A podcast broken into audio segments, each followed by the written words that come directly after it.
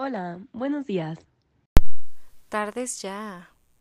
El día de hoy hablaremos sobre el fascismo italiano en esta primera y última edición de nuestro programa.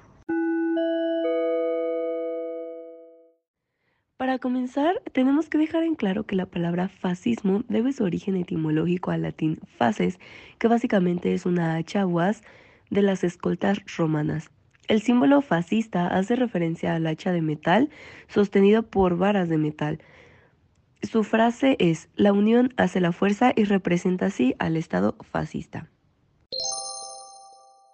Sin duda, es un dato bastante relevante, aunque tenemos que saber que el fascismo fue una ideología que concilió diversas políticas que exaltan el nacionalismo y el totalitarismo central.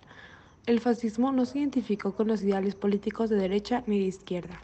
Esto es de suma importancia saberlo, ya que consistió en enaltecer la idea de nación ante el individuo, promover la violencia y limitar la libertad de expresión.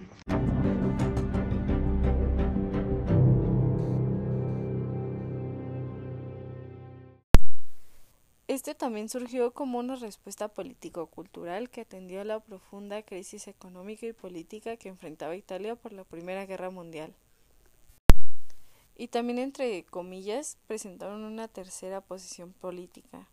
Con esto pretendían responder hacia los cambios de civilizaciones por los problemas como las luchas entre clases, la pérdida europea en las culturas, las vanguardias intelectuales artísticas, entre otras. Algo muy difícil y elaborado, ¿no?